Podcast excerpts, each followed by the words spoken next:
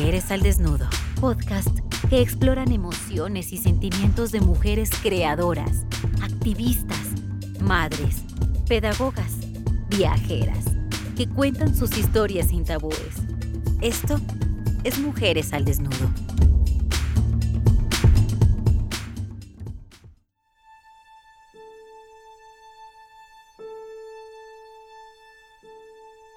Despedidas.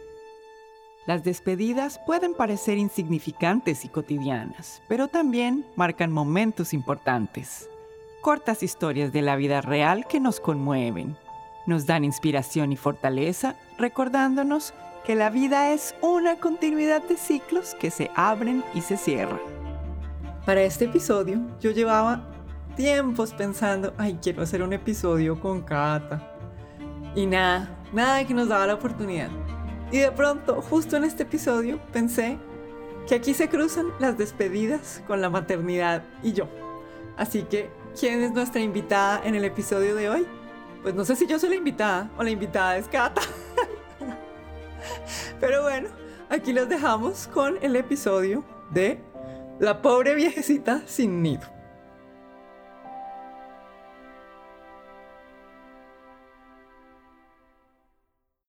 La pobre viejecita sin nido. Tengo que comer. Tengo que comer. Tengo que comer. El médico me lo dijo después de leer los resultados de los exámenes. Baja la vitamina D y los triglicéridos por debajo de lo normal. ¿Cómo? Pero si hace unos años tenía el colesterol alto. El médico chino lo dijo también después de tomarme los pulsos de rigor. Tienes que comer. Tienes que comer. Tienes que comer. No te puedes saltar el desayuno. Yo como. O eso creo. Yo me cuido. O eso creo. Ahora lo pienso como poco. me siento como la pobre viejecita de Rafael Pombo. Era yo una viejecita sin nadita que comer, sino carnes, frutas, dulces, tortas, huevos, pan y pez.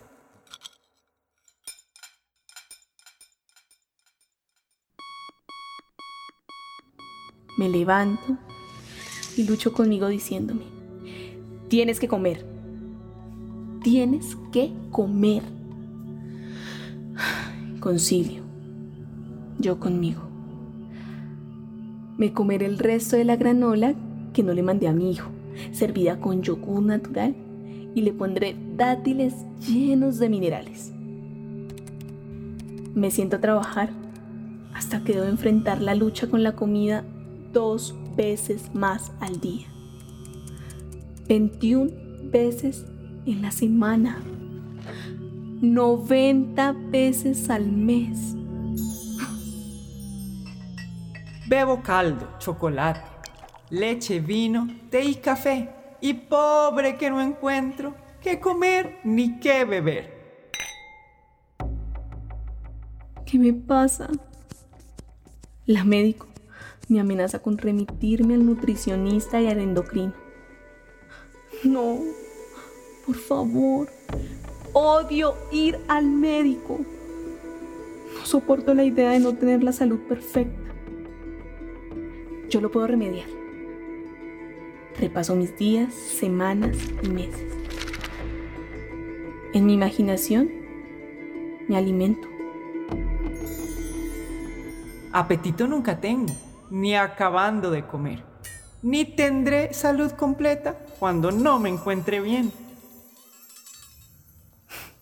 pero me doy cuenta de que me alimento del recuerdo, del recuerdo de cocinar para mis hijos y asegurarme que solo comieran fresco, recién servido del sartén o sazonado de la huerta del amanecer.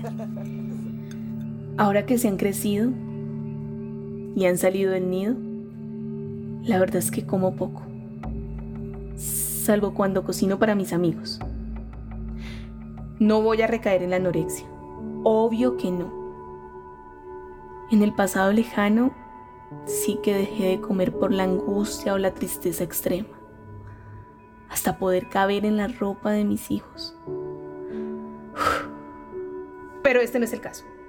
Me siento feliz y satisfecha con mi vida hasta ahora. Ok, lo admito. Esto es el resultado del nido vacío.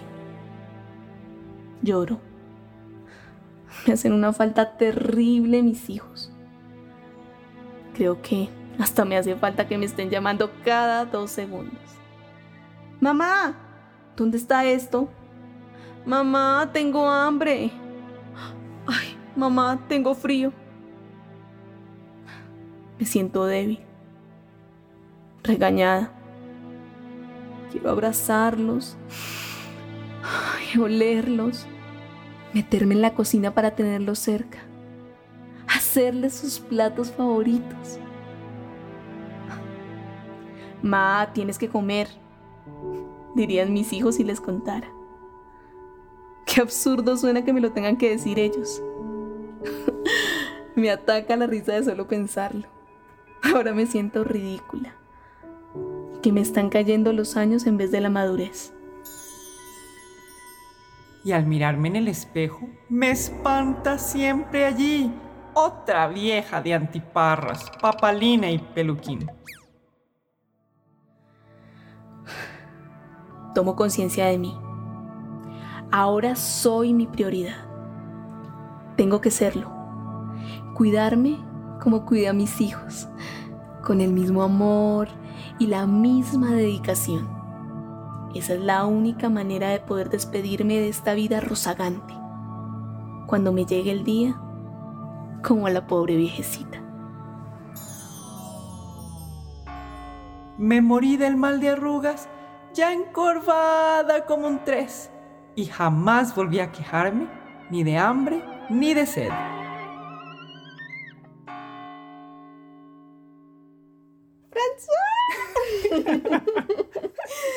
Logramos. Uy, casi no, Cata, casi no lo logramos. Mm, sí, increíble, pero lo logramos. Y con este episodio, que está muy lindo, escrito por François, que, que me llega mucho. Y como decía, pues une como las dos historias, ¿no? une los dos temas que hablamos, las despedidas y la maternidad. Entonces, obviamente yo ya me veo así en unos añitos, sufriendo porque mi bebé se va del nido. Ay, pues a todos nos toca la ida del nido, pero la verdad es que uno ve a sus hijos grandes y se siente de verdad satisfecho.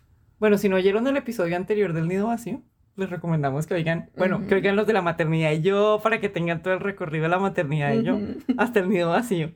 Después del episodio anterior me pareció muy interesante porque se generó una conversación entre la gente de diferentes experiencias del, del nido.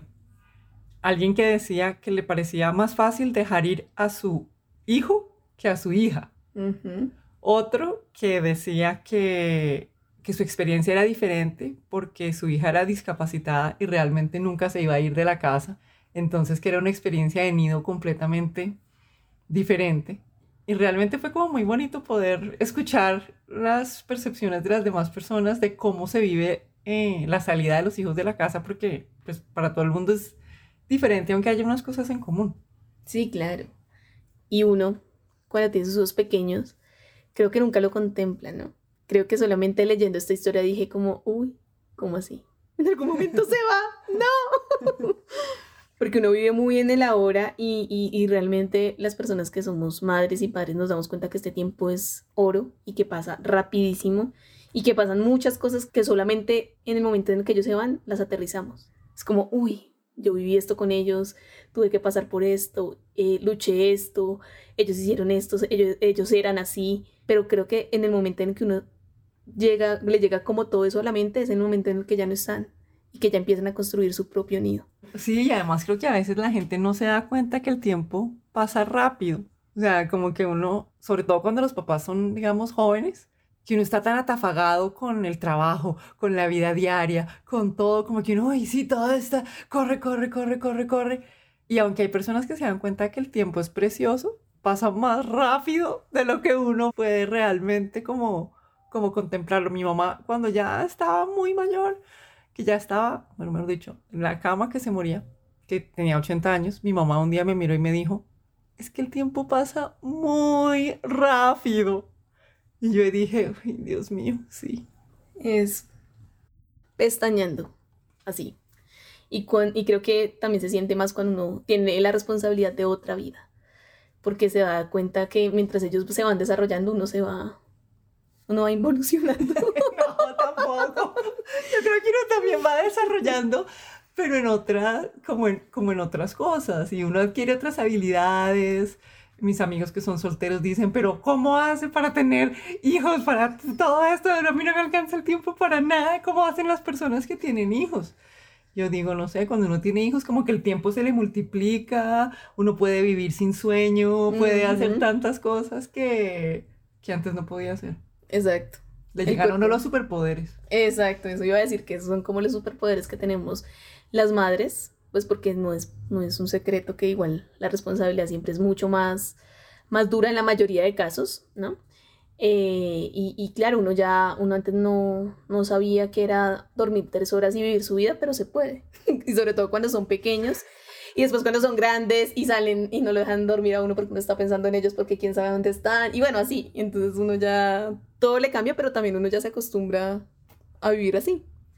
Y es feliz porque de todas maneras, aunque como hemos hablado, siempre la maternidad tiene esos momentos duros, que son como la adaptación, eh, todos los procesos que los niños pasan ya, la adolescencia. la adaptación permanente. la adaptación por, a, cada, a cada momento de su vida.